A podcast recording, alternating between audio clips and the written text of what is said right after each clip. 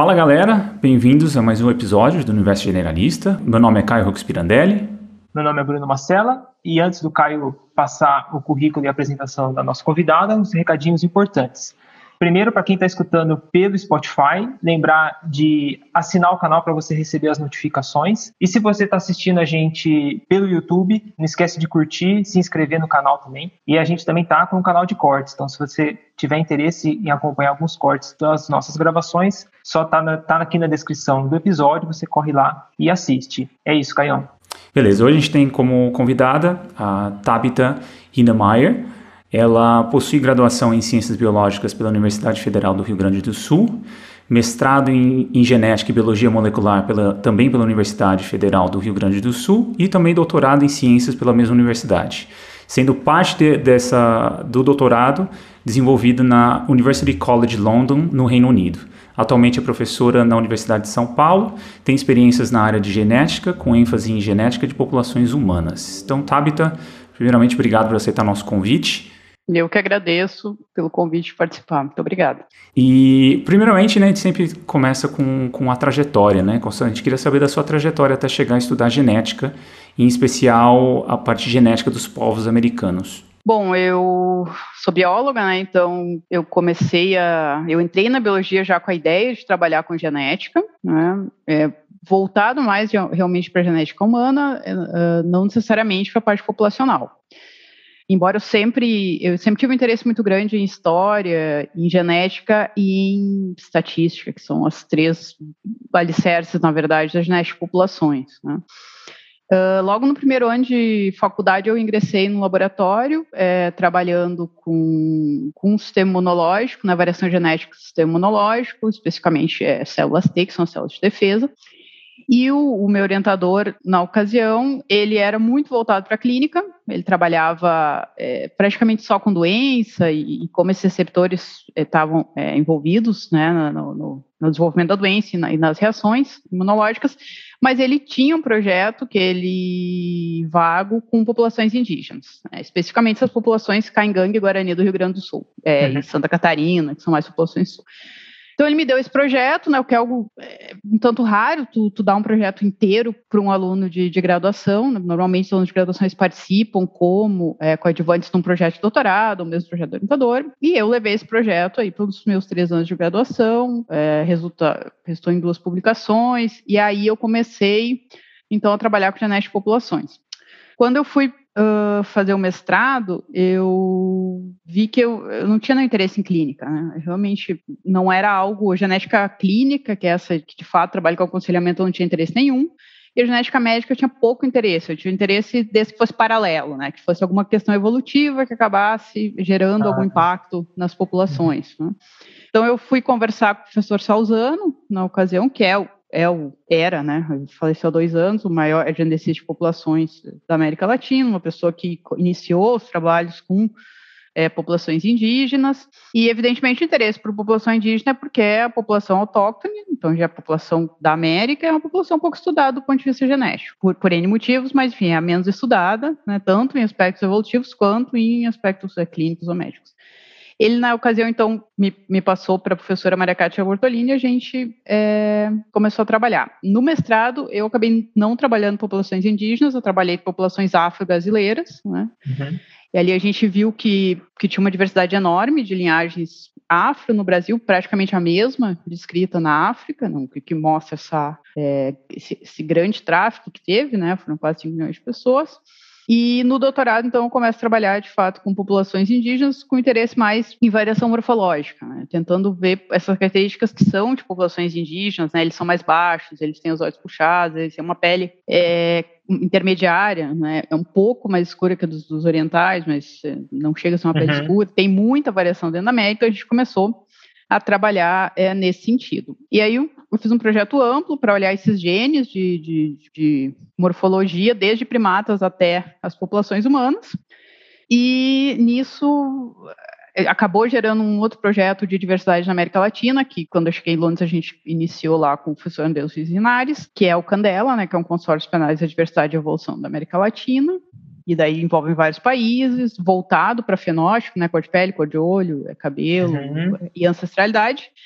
Mas, em paralelo, eu segui né, com, a questão indígena. Eu trabalhei muito com populações mexicanas, é, que são populações muito diferentes das né, populações da América do Sul, é, principalmente das terras baixas da América do Sul, são populações agriculturalistas, que tiveram aí é, na, durante a conquista, quando, quando, os espanhóis chegam lá, eles encontram cidades enormes, 200, 300 mil é, pessoas, um desenvolvimento tecnológico grande, agricultura bem estabelecida, e isso tudo tem uma interferência no, no perfil genético dessas populações, né?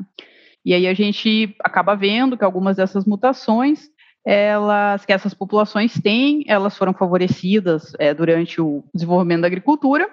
É, basicamente, a gente encontra uma mutação que, é, que aumenta o nível de, de, de colesterol dentro da célula, de gordura uhum. disponível, o que no momento de estabelecimento da agricultura é bom, porque a gente não pode pensar na agricultura como um, um ganho é, sempre direcional. Você acha que quando começou, tudo começou a melhorar. Isso é mentira, porque uhum. se olhar os esqueletos pré-agriculturalistas e os pós, os pré são muito mais bem nutridos que os pós-agriculturalistas, né? Porque uhum. tu tem caçador-coletor tem muito mais uh, variabilidade de comida, né? Uhum. diversidade, não come só amido. Enquanto os agriculturalistas, eles têm uma dieta baseada normalmente em monocultura. Né? O uhum. milho na, na Mesoamérica, o trigo é, na Ásia. Então, isso, isso, essas diferenças é, acabam levando né, a, a diferença de metabolismo ou de, de, de, como reagir esse novo ambiente que é a agricultura, porque tem isso. É um, e daí é um processo muito distinto do que os processos evolutivos normais, porque é um nicho que é construído pelo homem e esse Sim. nicho acaba selecionando os indivíduos. Né? Então, nesse uhum. processo em que esses indivíduos trabalhavam para estabelecer agricultura, quem tivesse mais aporte energético seria selecionado. Tá. Ou teria uma melhor sobrevivência, teria mais filhos.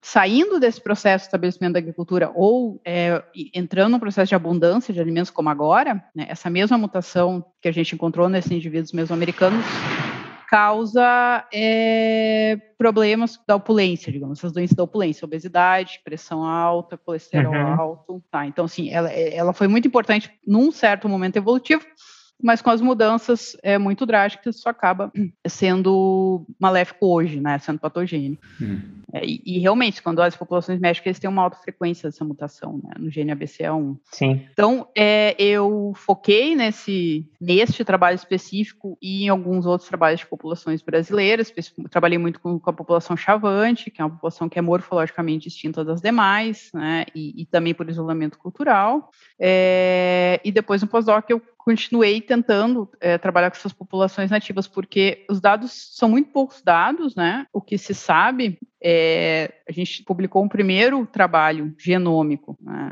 com populações nativas em 2012 uhum. e que é até hoje o maior trabalho, né, que, que, é um trabalho que tem populações desde a Terra do Fogo até o Alasca, mas ele não tem é, muitas populações da, das terras baixas da América do Sul, né, que é essa região gigantesca, vai pegar pois o é. Brasil, é. o Chaco, a Patagônia.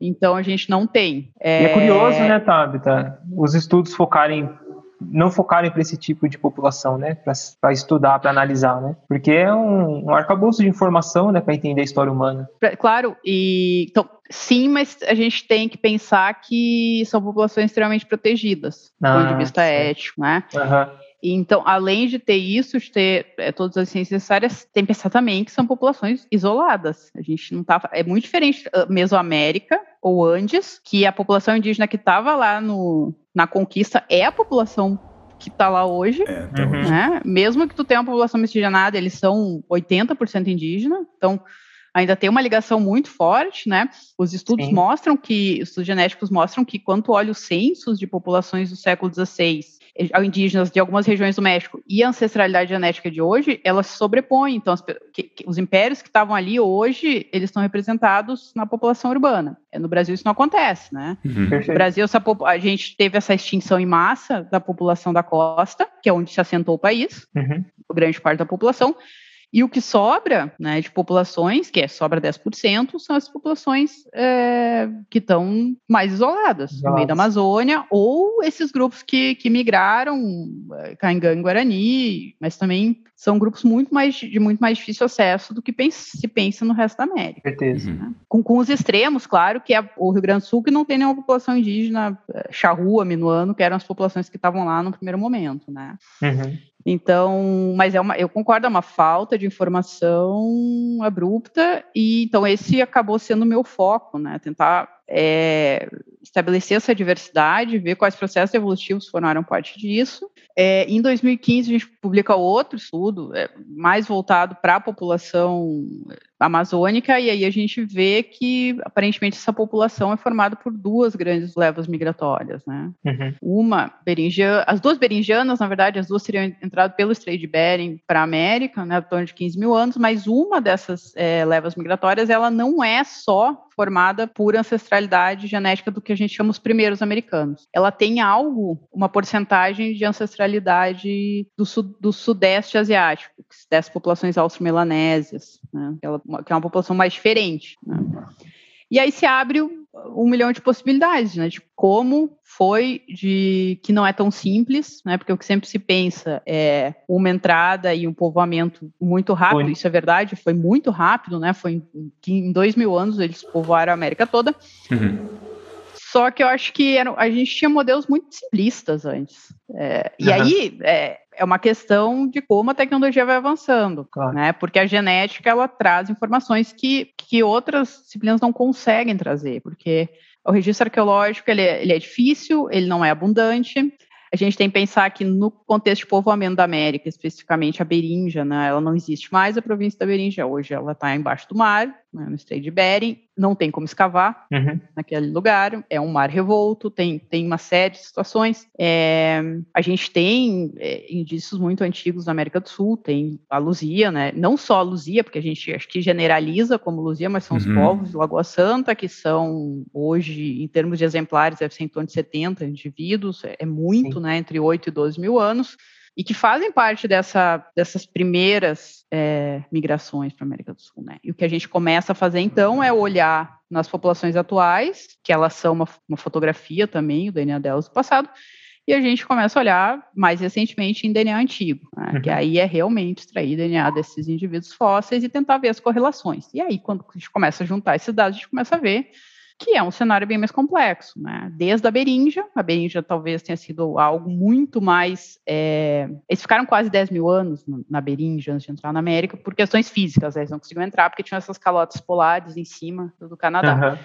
Mas o que a gente vê é que provavelmente na Beringia já existia uma certa estruturação populacional, ou seja, existiam uhum. grupos populacionais ali, homogêneos dentro do possível, porque a gente tem que pensar que eles entram ali sendo asiáticos e já saem sendo nativos americanos, né? Porque 10 mil anos é o suficiente para uma diferenciação mas que ali, obviamente, existiam populações e que elas entraram na América em momentos distintos, provavelmente. Claro que Sim. não com intervalos muito grandes, mas com algum intervalo. E isso começa a ficar claro quando a gente começa a olhar as populações é, atuais e antigas né, da América do Sul é, e da América Central, que é o que mais se estuda. Uhum. E é muito interessante porque o, a América também é um continente que tem todas as latitudes. Né? Para a gente conseguir todas as latitudes do continente americano, a gente teria que ver todos os outros continentes juntos. Então, isso, em termos de adaptação, também é bastante importante. Esses indivíduos, em Verdade. dois mil anos, eles, eles povoaram deserto, povoaram Exato. altitudes de 6 mil é, metros. A floresta amazônica é um ambiente muito hostil. Eu, eu diria que é o, talvez o ambiente mais hostil da América. As pessoas não têm essa ideia, né? Elas acham que é fácil viver na floresta. Abundância. Mas, né? abund mas não tem abundância. Os frutos lá não são feitos para serem comidos. Sim. Sim. Né? As árvores são altas, a floresta é fechada, tem pouca incidência de luz, a quantidade de vetores de parasitas é gigantesca. Assim, é. tu pode pegar qualquer doença a qualquer momento. É, se tu não vive bordeando os rios dentro da mata, as comunicações são complicadas, então é um ambiente difícil, né? É um ambiente Sim. bem complicado. É por isso que, claro, quando, quando eles migram para a costa, cerca de os tupis especificamente, quando chegam na costa dois, três mil anos, a população explode. Né? Tem aí quase uhum. cada grupo com 100 mil indivíduos. É muito mais fácil tu viver nessa Mata Atlântica ou na costa do que dentro da Amazônia. Sim, sim. Né? E Tabita, para a gente já até familiarizar o nosso ouvinte e, nós mesmos, né? O que, que, seria o DNA? O que, que ele pode trazer de informação para a gente e interpretar situações, olhar o nosso passado e também diferenciar o genoma humano? Essas duas áreas, DNA e o genoma humano, o que, que seria e o que, eles podem dar de informação para a gente? O DNA é uma molécula né, que contém informação hereditária, né, informação de codificação de todos os genes, proteínas, Então ele é uma molécula que ele é igual em todas as células, né? As pessoas têm o mesmo DNA em todas as células, só que, uhum. claro, em cada célula ele vai ter uma função, uma função, uma expressão diferente, que vai levar a diferentes fenótipos. É, o DNA está dividido em 23 três fragmentos, são os cromossomos humanos, e o genoma é esse conjunto inteiro de informações. Né? O genoma é basicamente todo o conjunto de informação uhum. genética de, de, um indivíduo, né? de todos os genes, que cada ano varia, mas a gente está aí entre 25 e 30 mil genes humanos. É, então, a informa o DNA ele tem, ele está sujeito a mutações, né? E essas mutações, em geral, elas são geográficas específicas ao longo do tempo. Então, existem mutações que são mais frequentes em populações africanas, outras que são mais frequentes em populações europeias, outras em asiáticas, outras em nativos americanos. Poucas são específicas de cada população, como é o caso dessa da Mesoamérica que comentei antes, mas uhum. a maioria simplesmente apresenta frequências distintas, ou seja, em uma população ela tem 90%, na outra 2% ou 5%. Quando a gente está falando, então, principalmente de ancestralidade, que a gente olha isso, né? Aquela Entendi. mutação, qual a probabilidade ela vai estar tá encaixar, em encaixar em algum grupo. Né? Uhum. É, mas acho que a gente tem que ter muito claro que 99,9% do DNA é igual de um indivíduo para o outro. Quando a uhum. gente está olhando para essas diferenças, a gente está botando uma lupa em cima e está dizendo, olha, a gente vai pegar isso aqui que é mínimo e ver o que informação tem ali para separar os grupos humanos ou para estudar doenças, né? para essas várias situações. Né? Tá? E, e, onde se encaixa, né, no, principalmente no, no, seu trabalho de reconstrução de história de ocupações uh, territoriais, os aplótipos, né? Como é que como é que funciona esse? O que são os aplótipos e como ele ajuda nesse processo de, de entendimento de ocupações ou de ancestralidade? Os aplótipos são conjuntos de mutações que são herdados é, em bloco. Né? Então, em vez de estar estudando uma mutação, tu vai estar estudando um conjunto ou um pedaço do DNA, um pedaço do cromossomo que está sendo passado adiante. Né? É, evidentemente, nosso DNA ele é uma mescla do DNA dos nossos pais e assim sucessivamente, né? Até uhum. os mais, mais antigos. E esses fragmentos, eles podem ser usados para várias é, para vários estudos, desde estudos de doenças, que tu tem aplótipos, na verdade, que são responsáveis por um fenótipo patológico e não só a mutação, né? Estudos de seleção natural, normalmente quando tu tem eventos adaptativos, eventos de seleção natural, né? vai ter uma mutação e todo o resto ao redor do, dessa mutação, às vezes são 70, 80 mutações, são simplesmente varridas junto. Elas não uhum. chegam a ter uma importância pro fenótipo, mas ela é uma evidência né, de que aquilo teve sob uma pressão seletiva. Uhum. Aquele aplótipo inteiro está sendo herdado. Né? Do ponto de vista demográfico, né, é, a gente pode fazer várias inferências com aplótipos. Uma delas é a idade né, da, da, miscigenação, ou seja, quando uma população como a brasileira, que, que os indivíduos são miscigenados, a gente pode ver, datar quando os componentes europeus e os africanos se misturaram pela primeira vez, porque esses aplótipos, como eles vão recombinando ao longo das gerações, eles vão aumentando ou diminuindo de tamanho. Uhum. E isso, então, pode ser calculado. É, também, é, e é, isso é muito comum em populações indígenas, né, e essas populações pequenas, de, como ciganos ou até quilombolas, populações que são muito endogâmicas, ou seja, tem muitos casamentos consanguíneos, tendem a ter aplótipos grandes, uhum. né, extensões grandes de DNA. Sim. Então, também é, a gente pode então, fazer várias inferências, desde seleção natural até tamanho populacional, uh, idade, né, né, datação de endogamia, ah, é, endogamia datação de, de, de, cruzamentos. de, cruzamentos. Então, assim, é, é, um, é uma ferramenta importante, né? Então, porque tu não está só olhando a mutação, tu está olhando uma questão mais estrutural também e que muitas vezes é muito mais robusta do que uma uhum. mutação só. Sim. E características é. fenotípicas entraria nesse 1%, sabe? Sim. Nesse 1%. 0,1%. 0,1%, é. 0,1%. 0,1%. Exato. Interessante. De mutações. É muito pouco. É que a gente, é. a gente é a mesma espécie. Então. Sim. Uhum, uhum. Só que, é claro, né, a questão da cor de pele, a gente sabe que é seleção natural, porque os indivíduos tinham que ser mais claros para conseguir absorver mais é, os UV. Então, foram características importantes para a sobrevivência de alguns grupos uhum. em diferentes ambientes. É nisso que se tem que pensar. Interessante. Né? E, e, uma dúvida também, Tabita, a questão de seleção natural, tem, existe um tempo é, necessário para ocorrer essa, essa seleção, para ter uma mutação Sim. e essa mutação ter um, um efeito positivo? A mutação é sempre ao acaso. Né? As uhum. mutações elas estão ocorrendo o tempo todo. Uhum. É, um exemplo é esse da, da, da do, ABC, do gene ABCA1 na Mesoamérica, outro é o da lactase. Essa, essa mutação já existia, só que ela estava numa frequência muito baixa. No momento em que tu tem uma pressão sobre essa mutação, ou seja, se esse indivíduo não tiver essa característica fisiológica, ele vai ter menos chance de sobreviver e vai uhum. ou vai ter menos descendentes. Né? Então, o que acontece é que a, a, seleção acontece quando o ambiente muda drasticamente e, a, e alguns indivíduos passam a ser mais aptos para viver naquele lugar e deixar mais descendentes. Deixando mais descendentes, essa mutação vai aumentando de frequência, né, é, conforme vai, vão passando as gerações se o ambiente não se altera. Uhum. Tá? Então, em termos de tempo, tá? Se pensar 10 anos atrás, a maioria dos genetistas e dos biólogos evolucionistas te diria que 10 mil anos é muito pouco tempo para um evento de seleção natural. Uhum. Ah. Em uma e uma população com uma geração como a nossa, que são uma geração de 25, 30 anos. Né? Uhum. É, tanto que, quando a gente foi publicar esse trabalho da Mesoamérica, foi um problema, porque não tinha nenhum exemplo de seleção inativa americana. Porque a população é muito recente, são 15 mil anos. Né? Entendi. 25. Hoje não, mas era uma questão de método e uma questão de dados. A gente não tinha dado genômico como a gente tem hoje. Olhando o genoma, né, estatisticamente, a gente consegue refinar e consegue ter muito mais certeza dos resultados. É, então, eu diria a seleção em cima do, da lactase são 5 mil anos, né?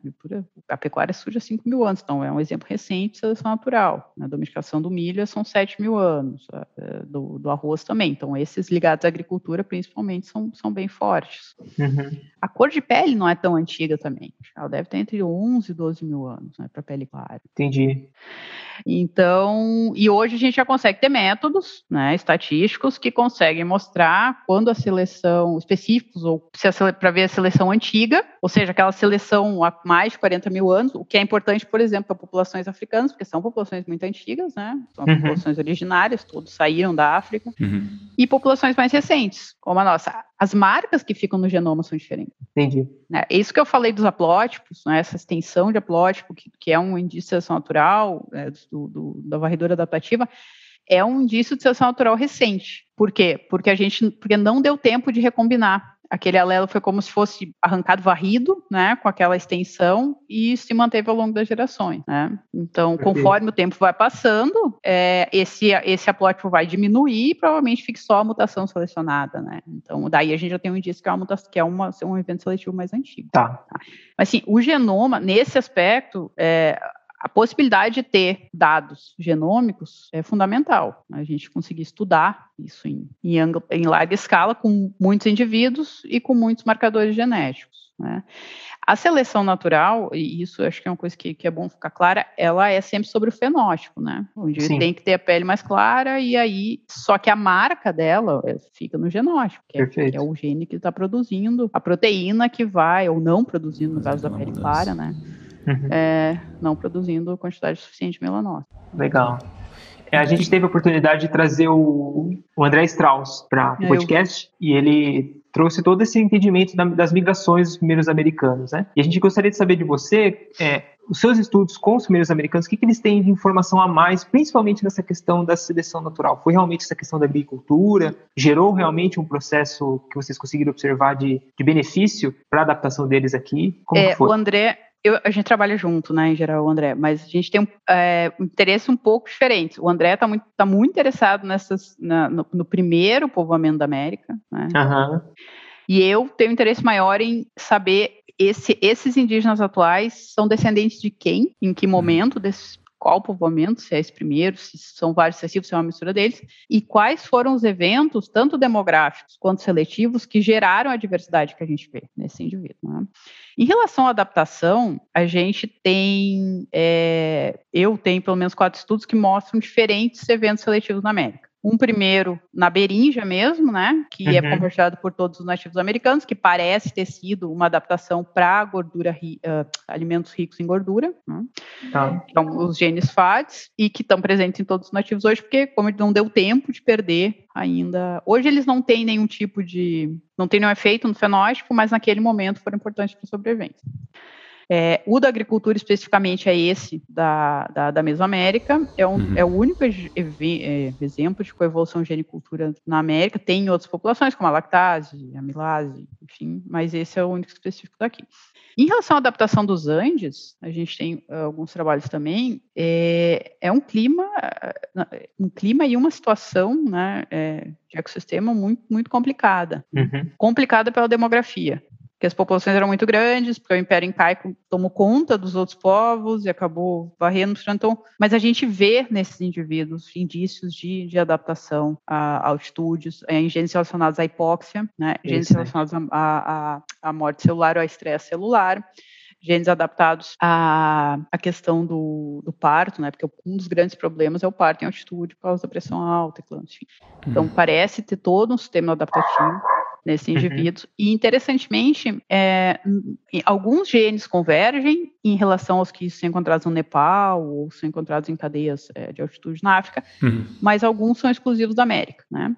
Uhum. A gente não pode esquecer que, em termos de, de população, de altitude, os Andes são a mais antiga, né? Tem cerca de 12 mil anos a colonização dos Andes, enquanto nos outros fica em torno de 8 e 6. Né? Tá. E se sabe também que nos Andes a gente não tem, esses indivíduos não têm a introgressão do homem de Denisova, que se encontra nos, no Nepal, que, que, que levou à sobrevivência de algumas populações em altitude. É, isso em relação à seleção natural, né? E em relação a, a povoamento, né? É, a gente tem focado muito em entender como ocorreu a diversificação dentro da América do Sul, as rotas migratórias, e tentar entender um tanto essas populações que foram extintas. É, na costa, uhum. E, e, como elas chegaram na costa, né? E aí são dois trabalhos diferentes, um com o André mesmo, que é com sambaquias, que são essas populações costeiras do sul, que tem entre 2 e 6 mil anos, que a gente está aí tentando entender quem eles eram, né? Com quem eles se relacionavam, com quem se relacionam de populações atuais. E um que a gente publicou recentemente, que é da migração tupi da Amazônia, né? Ou seja, tentar desvendar como eles saíram da Amazônia e chegaram no litoral. Né? E ali se tornaram um império, né, na verdade. Eram uhum. 300 mil tupis nesse momento. E aí a gente consegue estabelecer as rotas, né? Porque sempre houve uma dúvida se a rota era, era via norte, seja uhum. fosse saindo da, da, do oeste da Amazônia e indo lá por Marajó e depois descendo a costa, uhum ou se ela simplesmente tinha descido até o Paraguai e ali dado origem aos Guaranis e depois um outro ramo teria ido para a costa e dado origem aos Piniquins. O que a gente vê é que não, é que não foi pelo sul, pelo sul só foi uma leva migratória que deu origem aos, aos Guaranis, uhum. e pelo norte, Mara, descendo ali por Marajó, a gente tem é, todo esse ramo de tupis costeiros, né? É, eu gosto muito de ressaltar isso porque pensando em termos de continente, né, da América do Sul, continente americano, mas mesmo a América do Sul é, um, é uma metade do continente. E o Brasil é um país continental, uhum. por proporções. Isso. E quando a gente fala dessas expansões linguísticas há dois mil anos, a gente está falando é, de uma das maiores expansões humanas da história. Uhum. Sim. Né, com muito, muito parecido com a expansão Banto, que tomou conta da África e que é extremamente estudada, enquanto uhum. essas, essas migrações, grandes migrações pré-colombianas no Brasil são muito pouco estudadas. Né? Uhum. Então a gente tem focado nisso, tentar entender um pouco é, como se deu essa, essa, essa expansão e a, e a, diversificação também, porque a gente tem no Brasil hoje é, 180 línguas ainda faladas indígenas, né? a gente tinha mil há 500 anos atrás. Uhum. É uma diversidade linguística incrível. É. Né? E eles, é, e aí diversidade linguística é um proxy para diversidade genética. Né? Um indivíduo que não fala a mesma língua dificilmente vai casar ou cruzar com, com de outra língua. Hoje a gente tem outro panorama. Uhum. As pessoas falam mais de uma língua. Mas quando a gente está falando de dois, três mil anos uma população indígena, a tendência é isolamento. O isolamento vai levar a uma uhum. diversificação, né? Sim. Então é nisso que a gente tem focado, tentar entender. Ah. E nisso também, óbvio, né? É tentar entender os impactos da, da chegada dos europeus, o impacto das doenças que eles trouxeram, uhum. em como isso moldou o perfil genético das populações atuais. Eu estou com um trabalho agora para ver também é, a questão da Covid, né? De por que eles são tão suscetíveis. Suscetíveis. Uhum.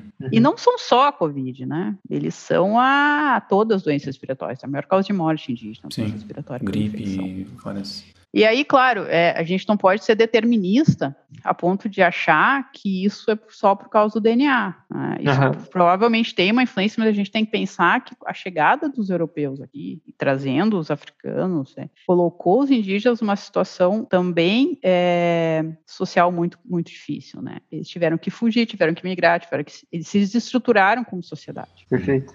Então, eles estavam muito mais expostos a qualquer coisa. Né? E uhum. isso pode também ter tido uma consequência a longo prazo.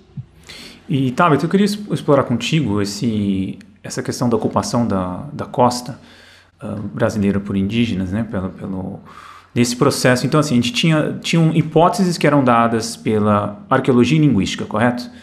Sim. E, e aí eu queria entender contigo o qual foi o trabalho da genética em, em fechar essas hipóteses, em falar assim, olha, não, pela genética, quais grupos foram estudados, como é que é feito mais para o pessoal que está ouvindo, entender né, como se chega, através da genética, você consegue uh, trazer evidências desses processos migratórios e tudo mais. E, porque né, dentro da linguística e da arqueologia tem, muito, tem muita incerteza, né? tem coisas que você uhum. infere uh, e você tem probabilidades de, serem, de estarem corretas ou não, só que a genética consegue trazer mais acurácia, né? trazer mais uma coisa mais. Uh, uma evidência um pouco mais sólida para isso. Então eu queria entender essas hipóteses, como foi feito esse estudo para realmente fechar de tipo, olha, não, não foi, não foi pelo sul, foi pelo norte, enfim. E mais para o público que está ouvindo entender, né? Porque eu acho que a, a arque, não só a arqueogenética, mas a genética enquanto essa capacidade de, de, de ter essa certa acurácia, ela pode bater o martelo em algumas coisas, né? Em, em algumas hipóteses. Então eu queria entender mais esse processo todo do estudo que foi feito.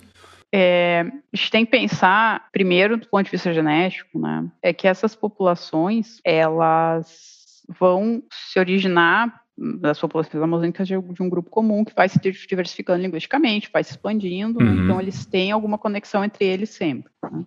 Uhum. Então é como se fosse uma genealogia, grande genealogia que está em cima do mapa do Brasil. Né? É, nesse estudo especificamente, o que a gente fez, a gente focou nos tupis, né, que, que é hoje o maior grupo linguístico né, do, da América do Sul, da, das terras baixas da América do Sul, e a gente tinha então as hipóteses da expansão tupi. Né? Uma delas era pelo norte, que esses indivíduos eram ceramistas, uh, pré-agriculturalistas incipientes, ou seja, eles iam migrando, procurando várzeas, porque também plantar na Amazônia não é uma coisa fácil, procurando uhum. várzeas uhum.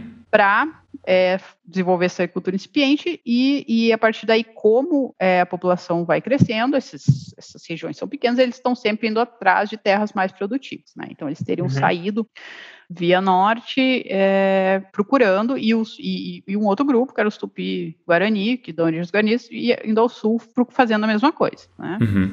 Quando a gente olha a cerâmica né, desses dois grupos, que saem do mesmo lugar, saem do oeste da Amazônia, eles têm características compartilhadas, mas elas evoluíram de maneira antagônica, né? Uhum. tanto para o norte ou para o sul. Tá. E isso dava uma, uma evidência de que eram duas migrações diferentes. Ah. Porque a que sai da Amazônia pelo norte, ela chega até aqui o Trópico de Capricórnio, aqui em São Paulo, muito parecida, né, ou com algumas definições.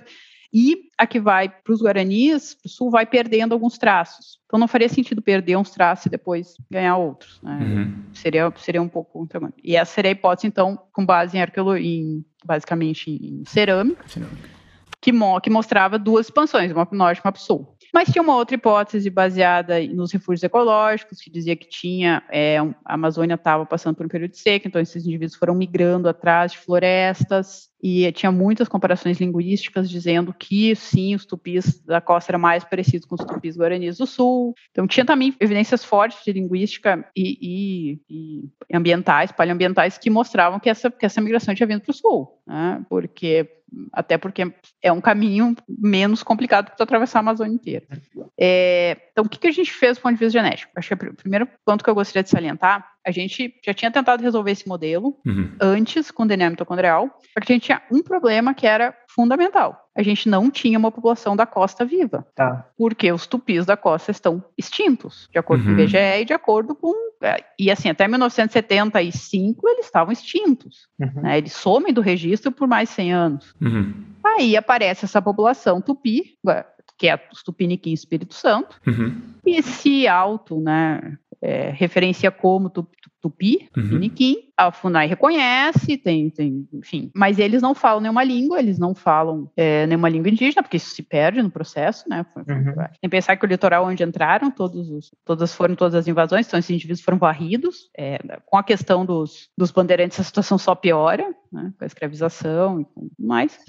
Até que a gente começa a olhar para esses tupiniquim, a gente sabia que eles eram miscigenados, bastante miscigenados, uh, mas que eles são indígenas. Então a gente uhum. começa a estudar os tupiniquim começa a ver que eles têm uma proporção indígena muito alta, em torno de 60%, 65%. O esperado, para vocês terem uma ideia, na população geral é 7%. Tá. Na população quilombola é 25%. Então, tu ter 65%, aqui tem alguma coisa naqueles indivíduos. Eles uhum. não são uma população miscigenada como qualquer outra. Uhum. Aí nos surge a dúvida de é, quem são, né? Porque tem, tem uma comunidade guarani vivendo do lado deles. E há 60 anos está vivendo do lado. Então, assim, quem são eles? São um grupo guarani que se diferenciou, é, são tupiniquins, eles têm a memória de ser tupiniquim, então essa era a primeira hipótese, mas a gente tem que pensar que teve os aldeamentos no litoral do Brasil. Então, o que, que eles faziam? Eles pegavam um tupi, G, botavam todo mundo junto para viver junto. Uhum. Então, poderia ser um grupo que fosse um mosaico de todos aqueles grupos que, que ali viviam, né?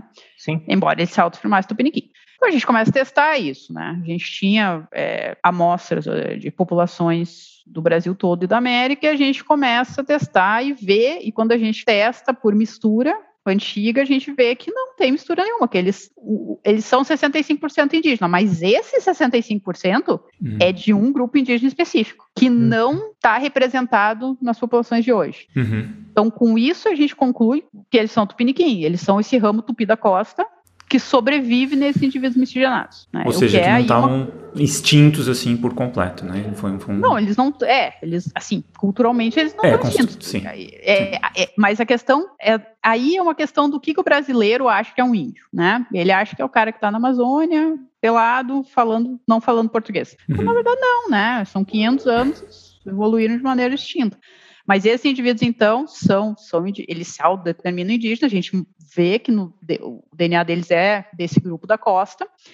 E aí, tendo esse grupo, a gente tem esse ponto, né? A gente vai ter um, um tupi da costa para testar a hipótese. Uhum. Porque antes a gente não conseguia testar. A gente tinha os do centro de origem, no oeste, a gente tinha os do norte da Amazônia, e a gente tinha os Guarani, mas no meio do caminho, assim, a gente não conseguia fechar a pinça, né? Não conseguia Sim. fazer isso. Então, com isso, a gente o que, que faz? Constrói modelos, constrói os modelos hipotéticos, um deles baseado na cerâmica e o outro baseado em linguística. Aí a gente pega os dados genômicos e tenta encaixar em cima uhum. desse modelo. Toda vez que a gente tentava encaixar com os tupiniquim saindo de perto dos Guarani, nunca encaixava. Uhum. E assim, a gente está falando aí de a gente tentar 50, 60, 70 modelos diferentes, né? Indo trocando as posições das populações. O único que a gente, os únicos modelos que a gente conseguia encaixar era com as vindas do norte e saindo ali da, passando pelo Pará e descendo, uhum, pelo Paraná, Marajó e descendo, né? Uhum. Aí a gente vê esse encaixe, a gente na verdade vê um encaixe entre o dado genético e o dado arqueológico, né? Sim, Isso é uma sim. coisa importante. Na é. genética de populações, a gente não trabalha cegas. A gente trabalha cegas no primeiro momento, para uhum. ter certeza que aquele dado é real, mas os modelos, eles sempre vão ter que ter um, alguma informação histórica. Sim. Né? Porque tu tem idade, se tu tiver um esqueleto datado, é muito mais fácil tu trabalhar com qualquer data. Já tem uma data real, que é a datação do esqueleto, né? Ou, ou, por exemplo, é, os, as divergências linguísticas. Se tu tem uhum. uma data de quando o ramo tupi se separou do, do, do, ramo G, tu já tem um ponto de partida. Então, se assim, a gente usa a informação arqueológica o tempo todo e a informação linguística histórica, a gente precisa disso, né? Quando a gente foi datar os eventos de miscigenação nos tupiniquim, né, é, as datas que saem, saem em gerações. E são, são sem nenhum tipo de parâmetro. Ela simplesmente a gente faz a data baseada nos encontros desses aplósticos e tal. E, e, e impressionantemente, as datas que a gente encontra são justamente o ciclo do ouro, primeira grande miscigenação do ciclo do ouro, com o europeu, segunda grande miscigenação logo depois da vinda da família real, que é quando o tráfico escravagista Olha. tem um boom, e a terceira é na abolição da escravatura com um componente italiano muito forte, né? Então, isso é interessante, porque essa população, ela, a gente conseguiu resgatar muito da história do Brasil olhando para ela. Uhum. Principalmente por onde ela está ela, ela tá localizada num lugar que foi central para a história do país, né? que é onde aconteceu tudo, o ciclo de cana, onde aconteceu, onde passou para o ciclo do ouro, é, são então, esses Tupiniquim, Tupinambá, também da Bahia, é, eram os grupos mais vulneráveis, né? e os poucos que resistiram, tanto que não resistiram, sucumbiram. Né? A, a, língua sumiu, principalmente, porque a primeira perda é sempre essa, né? Uhum. É, tu vai perdendo as, as, a cultura é, para outra dominante, outra, e no fim tu tem essa miscigenação que uma população dificilmente desaparece, a não ser que seja por, por guerra, que daí morrem todos. Normalmente o que acontece é eles diminuírem de número e acabarem se miscigenando. Uhum. Uhum. Então, antes da população colapsar completamente, ela se mistura e daí nessa específica se manteve é, por muitos anos desaparecido, o que é incrível, né? Um, um grupo sumir Sim. por 100, 150 anos. Até hoje, se tu olhar no site do IBGE, tá lá como destino. Tá. Então, enfim. ficou bem claro. É, interessante. Muito bom. E, e Tabita, agora partindo para esse projeto grande que é o projeto DNA do Brasil, você poderia explicar o que está sendo feito, o, qual o seu principal papel dentro dele, se você fica mais responsável por essa parte histórica, se você também tem esse contato, essa, essa análise também para identificar características de doenças, patologias, como que tá, como que é, que, que é esse projeto e como que você está dentro dele? Bom, o DNA do Brasil ele é um esforço, né, é, que começa comigo, com a Lígia Pereira e com o Alexandre Pereira, para a gente ter uma amostra brasileira representativa da população. A gente sabe que representativo é um termo que vai depender de como. Nunca vai ser totalmente. A gente tem uma população de 200 milhões, então a gente precisaria aí 200, 500 mil indivíduos para ter uma boa representatividade. Sim. Mas o que, que a gente está focando é numa amostra espalhada pelo país, porque o Brasil são vários países dentro de um só, com processos uhum. regulatórios muito distintos, que formam clusters, ou seja, grupos populacionais muito distintos. Né? A população do Sul é muito recente, não teve quase escravatura, tem imigração europeia muito forte, a população do Norte ainda tem um componente indígena muito importante, tem toda aquela situação é, das populações, do acesso, né? Acesso por rio não é tão fácil. Nordeste, né, é muito endogâmico e, populações pequenas espalhadas. O Brasil é um país muito grande, então uhum. a chance de uma população ficar mais isolada da outra é enorme. Agora a gente não vê isso, né, porque a gente tem é muito recente essa, Sim. essa esses essa circulação dentro do país. Uh, então, a ideia assim, era construir um banco de dados, é, tanto médicos quanto é, demográfico profissional, de uma população que seja representativa, até certo ponto, que possa ser usada como estudo de referência. Né? Uhum. Dentro disso, a gente tem a parte médica, que seria olhar as variantes, né, que podem estar levando principalmente a doenças é, comuns, como colesterol, essas doenças são altas e tal. E a parte demográfica, que é ver toda essa história de povoamento, quem é o brasileiro e quais linhagens estão aí que a gente pode uh, resgatar, né? Isso eu não consigo fechar isso totalmente como sendo histórico ou antropológico, porque muitas dessas variantes que vão estar em alta frequência na população brasileira devem ter vindo de população indígena africana e vão ter um impacto na saúde. Tá. Então é uma, é uma coisa chega a ser um médico populacional, né? Entendi. Em termos de população, como, como algumas variantes vão estar distribuídas e como elas vão estar impactando é, o estado de saúde da população brasileira, né? É, enfim, acho que, que, isso, que isso é, é, é, é, o ponto de convergência entre a parte populacional e médica que, que, no fim, eu acabo fazendo, porque não tem muita diferença entre fazer estudo médico populacional. Quer dizer, tem, vou refazer a frase. Para quem trabalha com populações, fazer a parte médica é só um, mais um detalhe. O contrário, não é assim que as pessoas são muito focadas em doenças. Sim, e a parte sim. populacional é muito, muito complexa, uhum, em humanos sim. principalmente, porque tem muitos fatores envolvidos, né? Mas assim, a ideia, né, o ideal seria 100 mil genomas. Sim.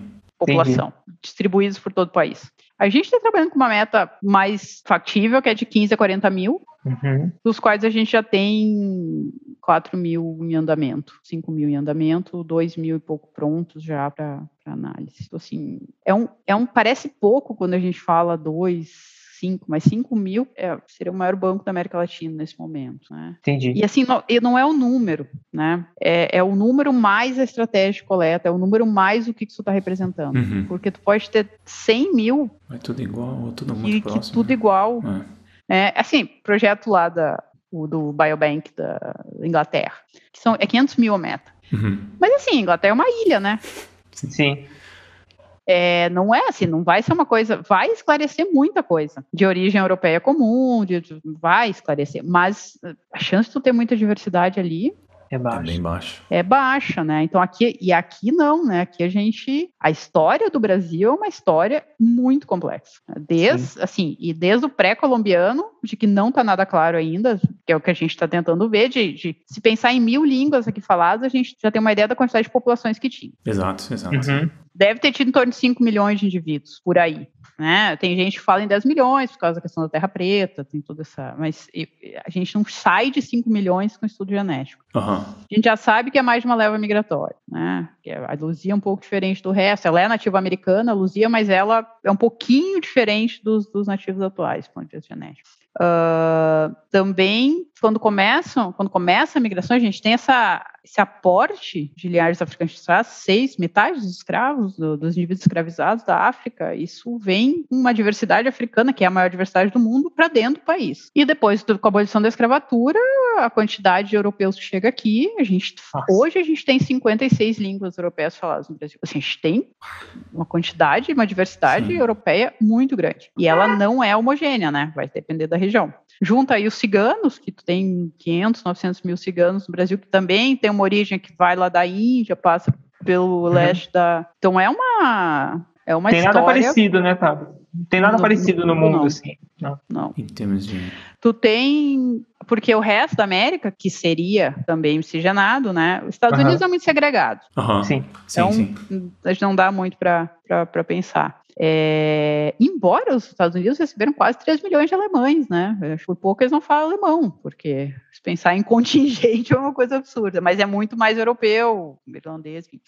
E muito pouco, foram 10 vezes menos pessoas escravizadas para lá. Uhum. Se olhar a América do Sul ou Latina, é, eles não têm o componente africano tão forte. Uhum. Não tem, diretamente não tem em muitos lugares, e quando tem é muito fraco. E eles têm é, muito mais ibérico. Né? A dominação foi ibérica mesmo. Sim. E aí é uma questão de estratégia de como foi colonizada a América do Sul. Né? Olha o Brasil, que é um país abandonado até 1800, e olha a cidade do México, que tem uma universidade de 400 anos. E que uhum. olha, olha Buenos Aires, né? Que tu olha uma cidade, ela foi feita os moldes das cidades espanholas. Então, assim, é, realmente foi feito para que as pessoas viessem morar aqui. Uhum. Né? Era Sim. como se fosse transferido realmente. A Universidade de Buenos Aires também tem 350 anos. Então, assim, isso faz diferença, né? É, os, os, portugueses não vieram aqui para. Claro, os espanhóis também vieram para colonizar e para explorar, tanto quanto uhum. os portugueses, mas os portugueses não queriam pisar aqui. Isso era uma coisa muito direta. Eles não vieram fazer amigo, não vieram fazer nada. Eles vieram tirar os recursos e levar embora. Eles vêm para cá porque precisam fugidos.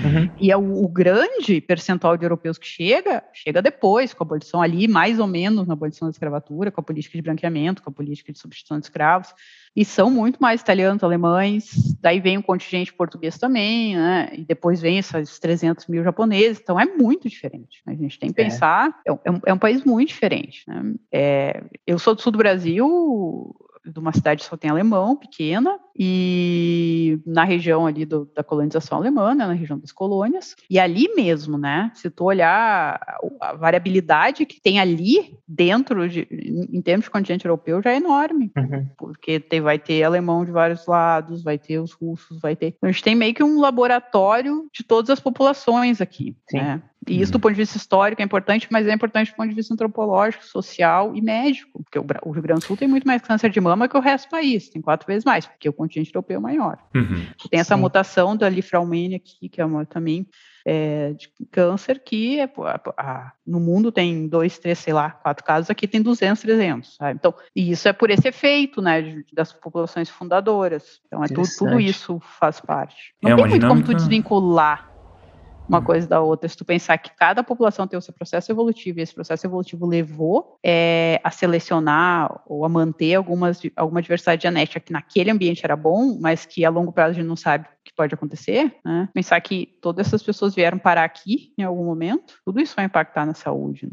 Sim. Sim. E tem a, a dinâmica populacional é mesmo atual ainda não é tão, né, quando a gente imagina, e às vezes olhando o passado, né, e até se a gente analisar o presente em termos de dinâmicas populacionais, eu acho que existem comunidades ainda muito é, isoladas aqui no Brasil, né? Você tem a, comunidades japonesas aí no meio rural, você tem né, comunidades uh, uh, alemãs no, também no sul, mas que estão há, há muito tempo, inclusive que falam, né, no, cujo o português é tipo é meio que secundário é. às vezes, né? Então você tem dinâmicas que hoje são complexas e imagina com mil línguas lá atrás, né? A dinâmica populacional, é.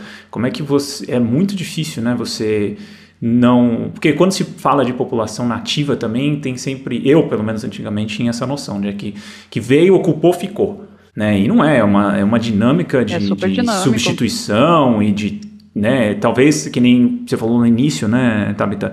Quando você chega mais em regiões mais inóspitas, vamos dizer assim, né? Andes e tudo mais, você tende a ter uma população muito com, com dinâmicas de, de, de, substituição muito mais difícil, né? Mas quando você está falando de regiões uh, da Amazônia, ou sei lá, que, que tem essa diversidade linguística, você está falando de uma dinâmica de troca e de, entre culturas que é muito caótica, assim. Se hoje a gente já tem isso, é. imagina na época, né?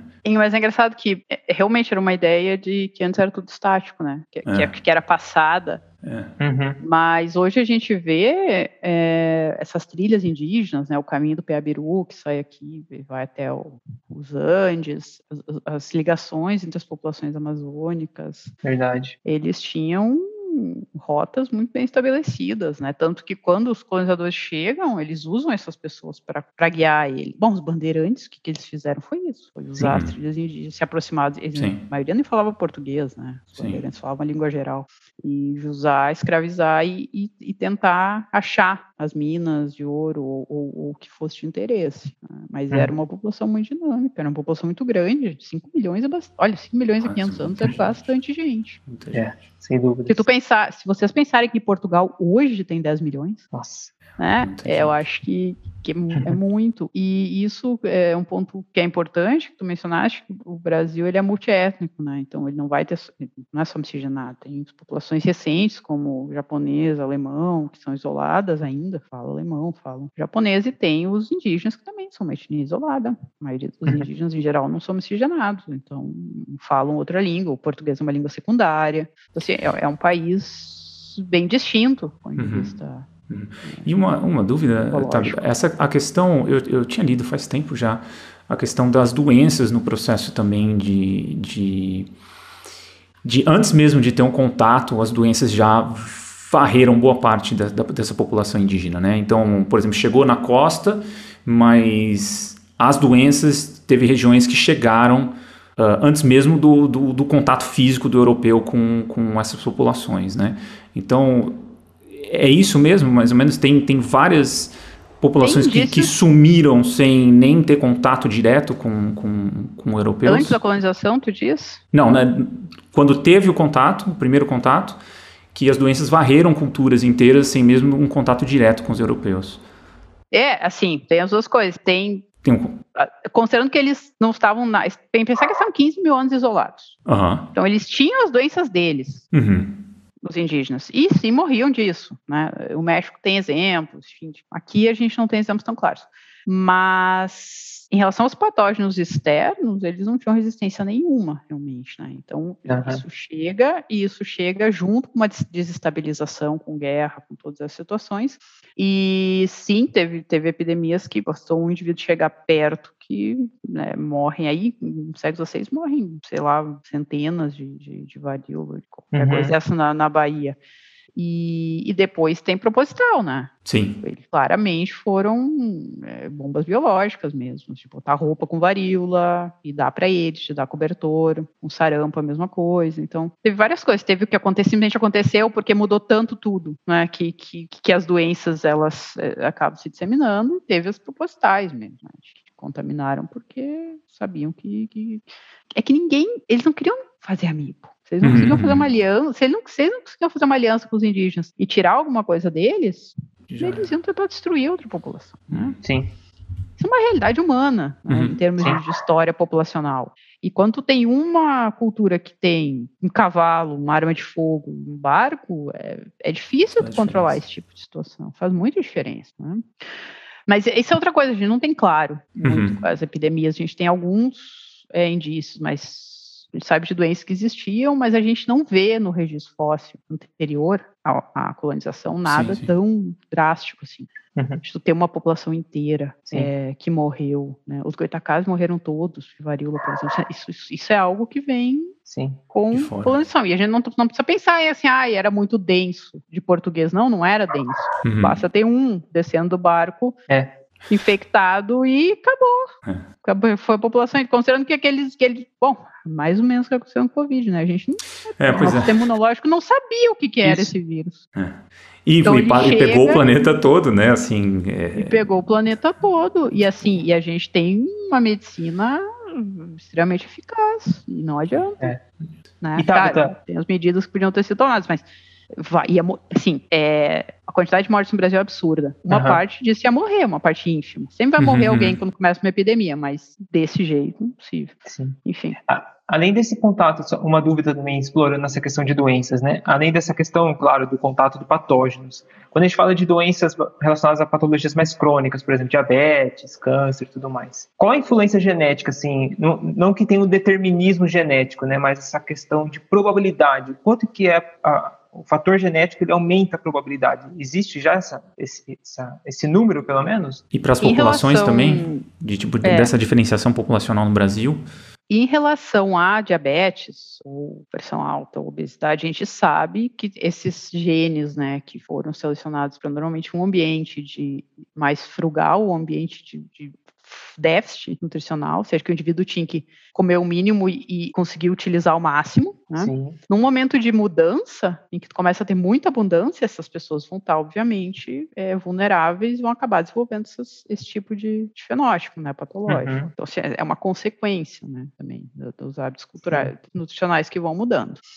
É, câncer é complicado, porque câncer é uma, é uma série de doenças, né, de, de de grande aplicação celular, mas o que, que a gente vê, é, na verdade, não é diretamente o desenvolvimento do câncer, mas o que sim a gente vê a diferença populacional é em relação à eficácia do tratamento, né, dele ser tá. mais tóxico em algumas populações e menos tóxico em outras. Isso é, pode ser claro. definitivo, né? Uhum. Às vezes tu vai tratar a pessoa e, e, o tratamento é pior do que, às vezes, a doença, ou, ou vai agir mais rápido para intoxicar essa pessoa. Então, esses cuidados, né, essa parte farmacogenômica, ela já é muito bem estabelecida né, que as populações, os indivíduos, na verdade, têm perfis diferentes, que respondem de maneira distinta aos medicamentos, uhum. e isso, é, de certa forma, vai é, ser representativo da população que ele vem, né, porque essa população tá, ficou isolada há muito tempo, então ela vai ter, vai, vai ser mais frequente uma população que outra. Isso é bem importante, né, e é um, para mim, né, nesse boom de, de, de, genômica, é uma das características mais importantes disso, porque a gente começa a pensar numa medicina que está vendo o indivíduo e que ela vai acabar, se, se, se as medicações começarem a ser hum, ajustadas ao metabolismo dessas pessoas, vai ser Sim. muito menos oneroso o sistema de saúde. Sim. Porque tu vai ter menos reação adversa, tu vai ter menos problemas, os tratamentos vão poder ser mais rápidos. Então, isso é importante. Sim. Né? Isso é relativamente importante. É, a medicina, você importar, né, uma medicina de precisão de fora, né, de um, de um que foi feita com base na genética populacional, da Europa, por exemplo, e você importa isso sem adaptar né, ao, ao, a genética local, você pode né, ter muito mais problema do que solução né, nesse processo. Então, acho que. É, tudo é feito para o europeu. É. Essa é a verdade. É, a base de dados é inicial sempre foi essa, né? A base de, não é só a base de dados, é a população de interesse e a população uhum. que tem poder aquisitivo. Sim, sim. Então, infelizmente, é uma realidade. Né? Agora, claro, os asiáticos estão crescendo de maneira absurda, mas é, dificilmente tu vai ter alguma coisa voltada à população africana, por exemplo. Embora eles sejam afetados largamente por HIV, né, sejam soropositivos com uma variante que é diferente da variante europeia, os tratamentos não focam normalmente na população africana. Então, assim, é também uma questão de democratizar, né? De fazer uhum. drogas uhum. que sejam mais específicas, de fazer, de olhar a diversidade e atacar essa diversidade como um todo. Uhum. Né? Eu acho que na América isso é, faz muito sentido pela miscigenação, porque a gente não, quando Sim. tu é médico, está no consultório, tu, ou qualquer situação dessa, tu não sabe quem vai entrar pela porta, né? Sim. E a cor de pele não quer dizer muita coisa às vezes, então eu acho que é, é que é importante isso, a gente olhar a diversidade e, e tratar ela de maneira positiva Uhum. e que gere benefícios para todos. Não adianta, uhum. não adianta fazer um apartheid genômico ou alguma Sim. coisa do tipo assim, ou, ou médico que vai estar tratando uma população lá. Tem que tratar todo mundo, tem que Sim. tratar a diversidade e isso tem que ser usado para diminuir é, reações adversas, diminuir custos, diminuir tudo. Acho, é, acho que é por aí o caminho. Né? A gente tem que conhecer. É, chega de, de, ficar olhando todos como se fossem iguais, todos como se fossem um modelo eurocêntrico. Uhum. Né? Acho que tem que ser uma coisa mais generalizada. Então, então uma, última pergunta seria sobre a comunicação entre banco de dados.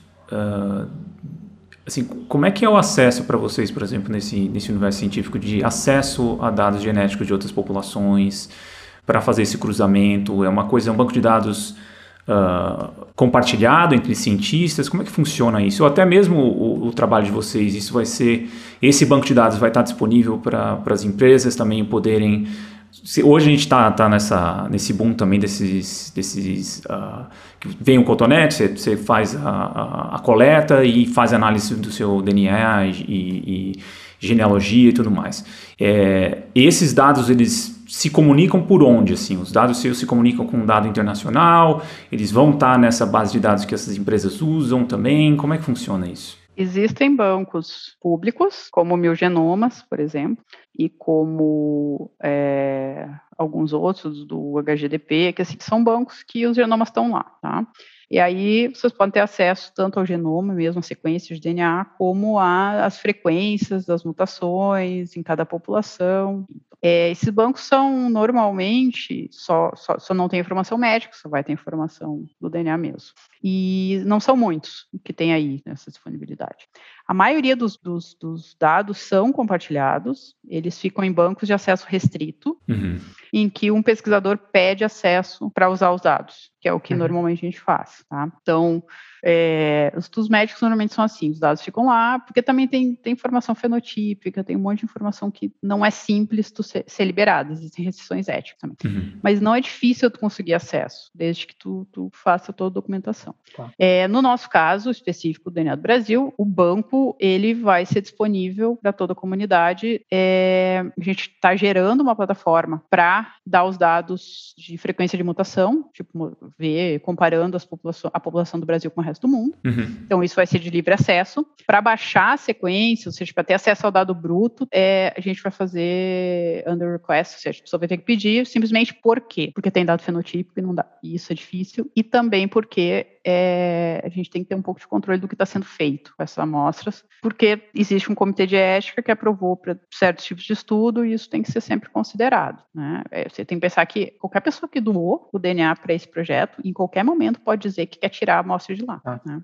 Então, isso, isso, é por isso o cuidado, porque são muitos dados. Mas a nossa ideia é disponibilizar para toda a comunidade científica brasileira, num primeiro momento, para fazer o que quiserem, assim, uhum. em termos de estudo, e depois abrir para o internacional para nos dar um corpo de vantagem, digamos. vantagem competitiva. Ah, claro, porque. Lógico, tem, lógico, lógico. Né? Sim. É assim que funciona. Em relação, em relação ao que tu perguntaste, tipo, se esses dados podem ser utilizados por essas plataformas de ancestralidade, uhum. via de regra, dá esse, todos esses dados que são usados com, em estudos é, populacionais ou médicos, eles têm uma cláusula que diz que não pode ser usado para nada comercial. Tá como é, seria usado para fins comerciais não seria indicado. Uhum. Né? É porque é, tu tem que pensar na situação de que aquela pessoa te doou uma amostra para tu fazer um estudo Sim. médico, profissional, e em algum momento alguém vai estar tá ganhando dinheiro em cima disso. E uhum. esse dinheiro não reverte para aquelas pessoas, de uhum. nenhuma maneira. Então, nesse sentido, é complicado. Normalmente, o que eles usam são os bancos públicos, e no caso de empresas realmente grandes, como o 23andMe, eles já têm um banco deles, porque eles têm tanta amostra de tanta gente que eles já conseguem formar o banco deles. Uhum. Né? Mas isso, assim, eu não lembro é, de todas as vezes que eu pedi acesso a dados, sempre tem essa cláusula de uso não comercial. Né? Porque, assim, aquela coisa, se for comercial, como é que tu explica uhum. para aquela população lá quilombola que tem alguém ganhando 100 dólares para cada teste e esse dinheiro não está sendo revertido de nenhuma maneira para aquela comunidade, né? comunidade, Essas questões são, são, são, são difíceis e, e, os comitês de ética eles fazem essa previsão já, uhum. né, de que uma coisa é ciência, desenvolvimento científico, outra coisa é isso, e se, essas, se, esses bancos querem ter um banco próprio, normalmente eles constroem uhum. né, com, com amostras próprias. É, é o que é muito feito. É, a questão a ética fez... de uso de, de dado é, é, é, muito complicada. Porque ainda mais de dado o... genético, né, individual. É. Né, um é. Não, porque, porque antes a gente pensava assim, eram dados, os dados médicos eram dados muito é, pequenos. Agora, um genoma tem tanta informação. E a pessoa pode te, te dar uma amostra para fazer um estudo de diabetes, aí tu acha uma mutação e tu tem que formar a pessoa caso tu ache algum desses achados incidentais. Então, uhum. é muito complicado. Né? Uhum. Os dados são seguros, eu acho que se a gente consegue, né? Os dados são mantidos sempre de maneira segura, porque são fragmentados, e como o dado é muito grande, dificilmente alguém conseguiria ter acesso a esse dado e fazer algo, porque ele é tão grande que tu precisaria de um geneticista e de um bioinformático para fazer isso. Entendi. ou de uma pessoa que tivesse essas duas. Então não é qualquer hacker que vai quebrar um dado desse, é muito difícil. Uhum.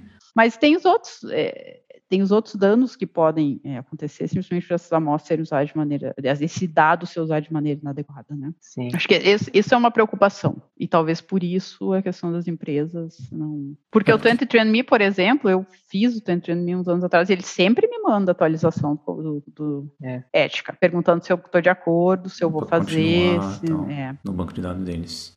É, tem uns bancos de dados abertos, né, para você My cruzar. Heritage My Heritage, né, cara? My, My Heritage, Heritage é. também.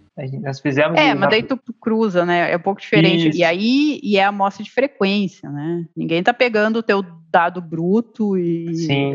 é uma coisa completamente diferente. É quando a gente está falando assim, ah, eu vou passar esse dado para uma empresa fazer alguma coisa, tu não está passando esse dado aí, tu está passando uhum. o dado inteiro. Uhum. E aí é, é, outra situação, né? É outra, Sim. É outra coisa. Legal, tá. E para finalizar, é, você teria indicar um sites, canais de vídeos. Pela pesquisa que eu vi que você tem meio que um blog, né? Que você também faz alguns textos. Né? Ou livros também. Livros para os nossos ouvintes nessa temática. É, eu acho, o Darwiniano a gente tem tentado, né? É, atacar aí os nossos problemas científicos de diferentes maneiras, digamos assim, desde evolução, evolução geral, passando por evolução humana, é, questão da ciência e criacionismo. Sim. eu acho que são textos, é uma boa equipe, são interdisciplinar dentro né, dessas ciências biológicas e que tem contribuído bastante. Em relação aos livros, especificamente de evolução humana e, e, da parte genética, eu, eu gosto muito dos livros do, do Adam Rutherford, que ele tem, eu acho que ele deve ter dois ou três já traduzidos para o português, é, de história humana, ele já coloca os dados de DNA uhum. junto. Ele é muito crítico, né? Ele tem um até que não, não, não tem traduzido ainda, mas é como argumentar com um racista. E é muito bom o livro. Ele tem, enfim, eu espero que seja traduzido logo, porque é, são realmente livros muito bons. Legal. É, esses são os que eu tenho, que eu acho que, que, são mais abrangentes, né? Que tu que já tem uma parte genética e já tem é, uma parte de história. É, são esses. esses. Tá. Bacana. São mais virados para o público. Tá. Vamos, tá vamos, a gente vai listar e deixar no, ah, na descrição e do a episódio. Pesquisa, eu acho que a pesquisa FAPESP é uma boa revista de divulgação também. Tá. Legal. Vamos colocar tudo na descrição do episódio. Se eu lembrar, eu lembro. Se eu lembrar de alguma é, coisa. É, se manda pra gente, a gente coloca na, na descrição é. depois. É porque é difícil, viu? A quantidade de coisa ruim que tem é incrível. Sim. é. Aquele Sapiens lá é um livro que eu achei terrível. É mesmo, não gosto dele. Não, Porque, é assim, ah. eu, eu acho ele ah, um livro meio mistura muita coisa. Muito, muito, muito geral, assim, parece uma autoajuda evolutiva, algo meio, não sei. Uhum. Mas assim, eu concordo, faltam livros, eu acho, né, ainda nessa é, nessa hora que a gente está vivendo aqui. Por isso que eu uso os Rutherford acho bom, porque ele consegue pegar a parte antropológica social, a parte da genética e formar um, uhum. um argumento bom, né? Que eu acho que, que isso é importante. Legal. É, mas é difícil. Foi muito bom, Tabita. Obrigado mais uma vez. Eu que agradeço. Então é isso, pessoal. A gente fica por aqui. Obrigado quem ouviu até o final. Gostou do conteúdo? Compartilhe nas redes aí para ajudar a gente. E até a próxima. Valeu, pessoal. Tchau, tchau. Tchau.